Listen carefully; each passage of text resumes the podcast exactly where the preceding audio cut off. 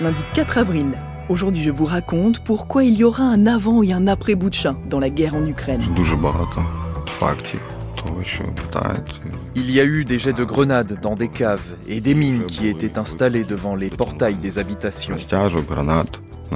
L'Ukraine accuse la Russie de génocide dans cette ville du nord de Kiev et les négociations de paix paraissent compromis.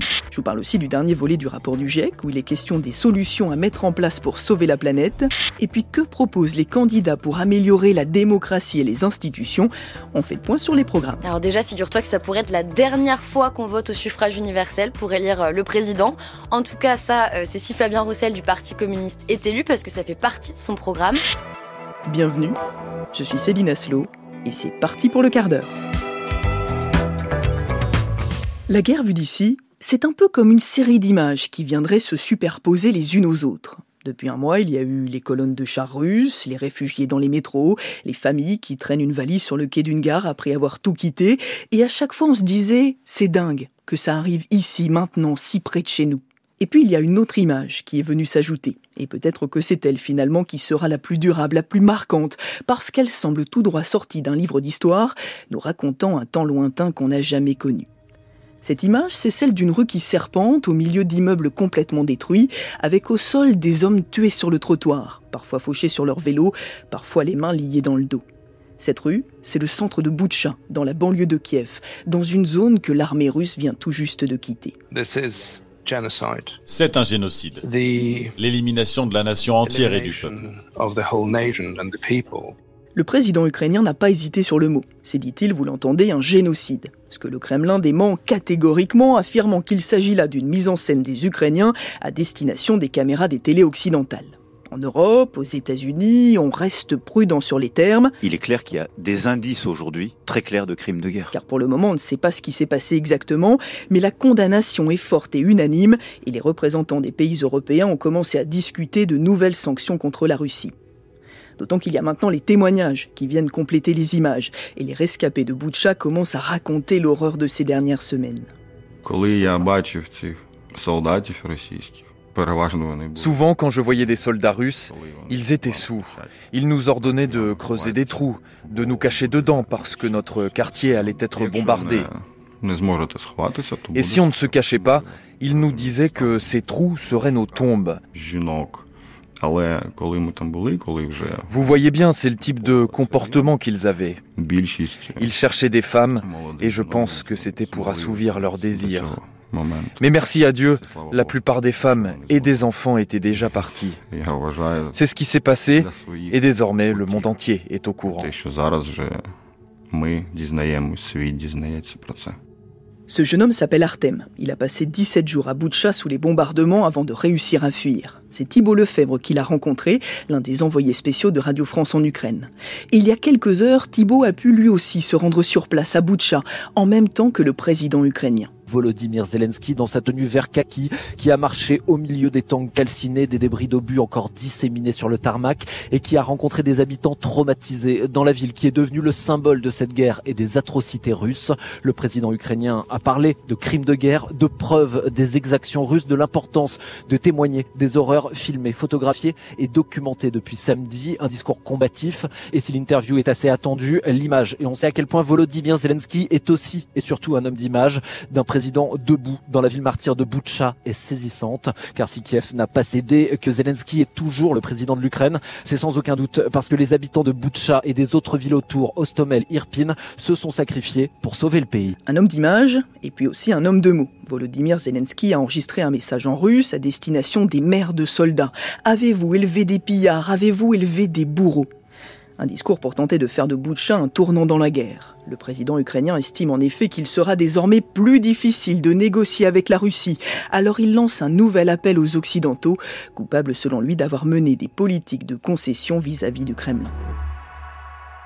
L'autre conséquence de cette guerre en Ukraine, qui occupe nos esprits et nos JT depuis plus d'un mois, c'est qu'on a bien du mal à s'intéresser à autre chose. J'ai bien peur encore que euh, le sujet du climat et les préoccupations qui sont liées euh, autour de ce sujet euh, passent un petit peu au second plan.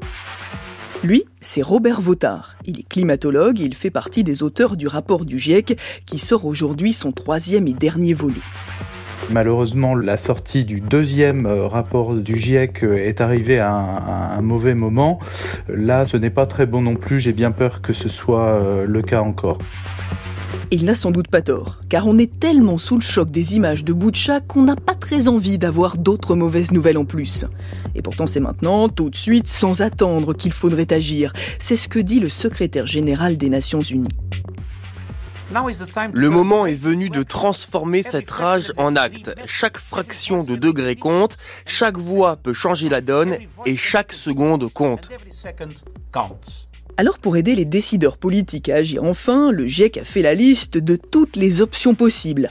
Qu'est-ce que c'est faire C'est pas quoi faire Et il y en a des solutions. 17 chapitres, 3000 pages. Le rapport fait la liste des actions à mettre en place dans chacun des secteurs. Industrie, agriculture, énergie, transport. Il ne reste plus qu'à les mettre en place. Et c'est là le plus grand défi, car il faudrait réduire de près de moitié les émissions de gaz à effet de serre d'ici 2030 pour espérer maintenir la hausse des températures sous le seuil des 1,5 degré. On est là. On est ressorti de l'auberge. Je rappelle que c'est l'objectif des accords de Paris, signés en grande pompe par près de 200 pays, mais qui n'ont visiblement pas servi à grand-chose, puisque les émissions n'ont pas cessé d'augmenter depuis. Bon, et sinon Qu'est-ce qu'il y a d'autre dans l'actu? La présidentielle maintenant, premier tour dans six jours. Ah oui, c'est vrai, la campagne électorale. D'ailleurs, on en a vu des militants, des discours et des drapeaux ce week-end à la télé, car les candidats tenaient leur dernier grand meeting pour espérer peser sur le vote des Français. Amis, ensemble, nous pouvons changer d'avenir. Je vous connais et je vous respecte.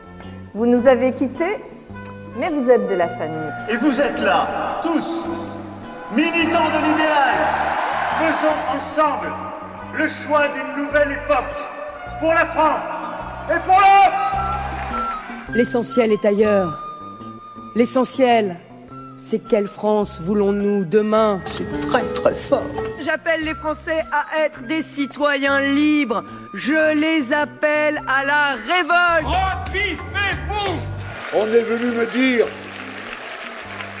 que j'exagérais quand je parlais de choix de société. Oui, si vous votez pour moi, c'est un choix de société. Nous, nous voulons la misère supprimée. Vive la France Vive la République Des questions? Bonjour Margot Kefelec. Bonjour Céline. Alors on connaît désormais la tradition, hein. tous les lundis on fait le point avec toi sur les, les programmes des candidats et aujourd'hui on va parler des propositions pour améliorer euh, la démocratie et vu qu'on est appelé à voter dans 1, 2, 3, 4, 5, 6 jours, on va peut-être commencer par parler du droit de vote.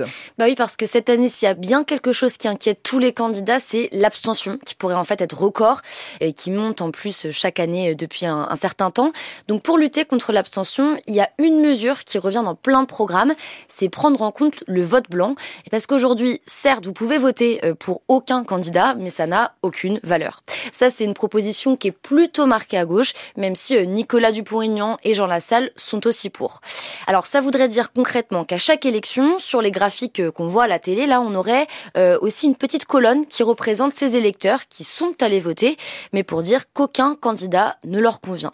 L'idée, c'est qu'en leur donnant de la visibilité, donc de l'importance, on pourrait en fait lutter contre mmh. l'abstention et même faire annuler une élection s'il y a une majorité de vote blanc. Et toujours à propos du droit de vote, Anne Hidalgo, Yannick Jadot et Jean-Luc Mélenchon, eux, proposent qu'on puisse voter à partir de 16 ans. L'idée, c'est euh, d'impliquer en fait les citoyens très jeunes dans la vie démocratique. Et donc éventuellement aussi de lutter contre l'abstention, j'imagine. Exactement. Bon, ça c'est pour le vote. Mais enfin, évidemment, euh, la démocratie, c'est pas seulement voter tous les 5 ans. Qu'est-ce que les candidats proposent pour euh, changer, améliorer les institutions? Alors déjà, figure-toi que ça pourrait être la dernière fois qu'on vote au suffrage universel pour élire le président. En tout cas, ça, c'est si Fabien Roussel du Parti communiste est élu parce que ça fait partie de son programme. D'ailleurs, ça pourrait même être la dernière fois qu'on élit un président tout court. Et ça, c'est le candidat du nouveau parti anticapitaliste Philippe Poutou qui propose carrément de supprimer la fonction de président de la République. C'est un concept hein, d'être candidat pour un poste qu'on qu souhaite supprimer. Oui, là, effectivement, je te parle des mesures un peu choc, mais je t'en parle parce que je trouve qu'elles illustrent assez bien une idée qu'on a dans beaucoup de programmes. En fait, c'est réduire la place qu'a le président de la République dans nos institutions et euh, donner plus de pouvoir au Parlement, donc c'est-à-dire au Sénat, mais surtout à l'Assemblée nationale. Même euh, Emmanuel Macron, tu vois, qu'on a accusé hein, pendant euh, tout son mandat d'avoir concentré euh, énormément de pouvoir, c'était surtout l'opposition qui le faisait, eh bien dit dans son programme que le Parlement aujourd'hui n'a pas assez de moyens pour exercer sa fonction de contrôle, sans qu'il précise vraiment ce qu'il entend par euh, contrôle. Alors tout le monde est d'accord pour dire que l'équilibre des institutions, bon, ça va pas fort. Qu'est-ce qu'il propose concrètement? Il faut que on déprésidentialise notre République. On a un problème de démocratie confisquée, d'une extrême verticalisation du pouvoir et de concentration du pouvoir. Euh, il faut sortir de cette verticalisation. Donc effectivement, moi je veux remettre le président dans l'état de droit, dans euh, la défense évidemment euh, de nos libertés et pourquoi le septennat Évidemment, c'est aussi remettre le président dans le temps long. Yannick Jadot, par exemple, lui voudrait qu'on passe au septennat non renouvelable avec en fait un président qui se concentre sur ce qu'il appelle le temps long, pendant qu'on a un Premier ministre, lui, qui gouverne, mais sous contrôle du Parlement. Pour lui, en fait, c'est revenir à l'essence même de la Ve République. Jean-Luc Mélenchon, lui, qui veut abolir, je cite, la monarchie présidentielle, propose carrément de créer une sixième république. Ça se ferait en fait en trois étapes. hein. Un référendum pour décider comment on élit l'Assemblée. Ensuite, cette Assemblée qui rédige une nouvelle constitution.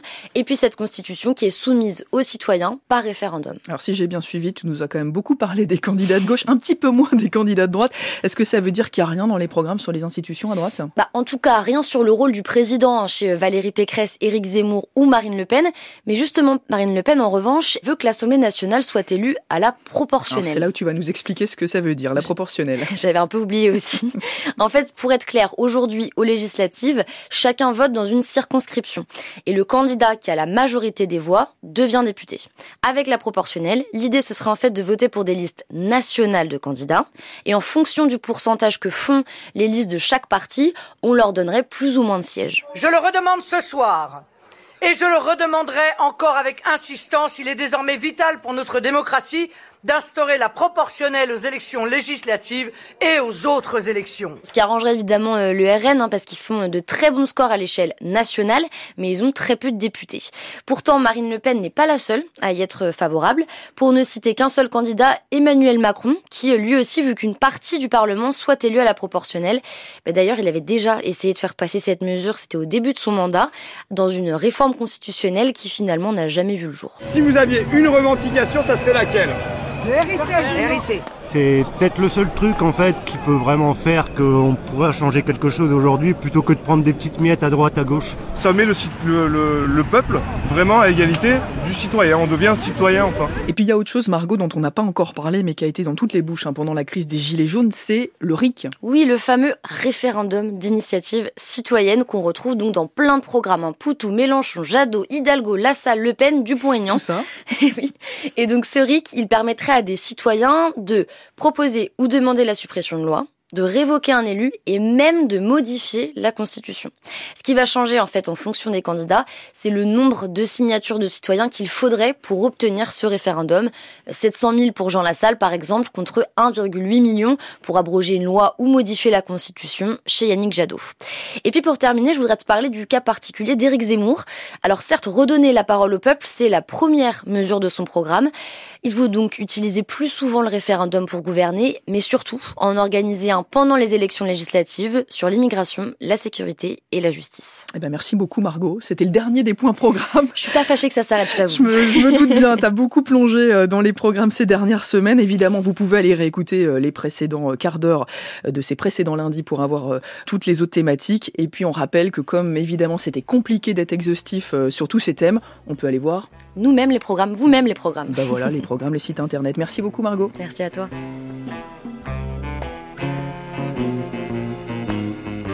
Allez, on vous laisse réfléchir tranquillement à tout ça et je vous dis à demain pour un nouvel épisode du quart d'heure.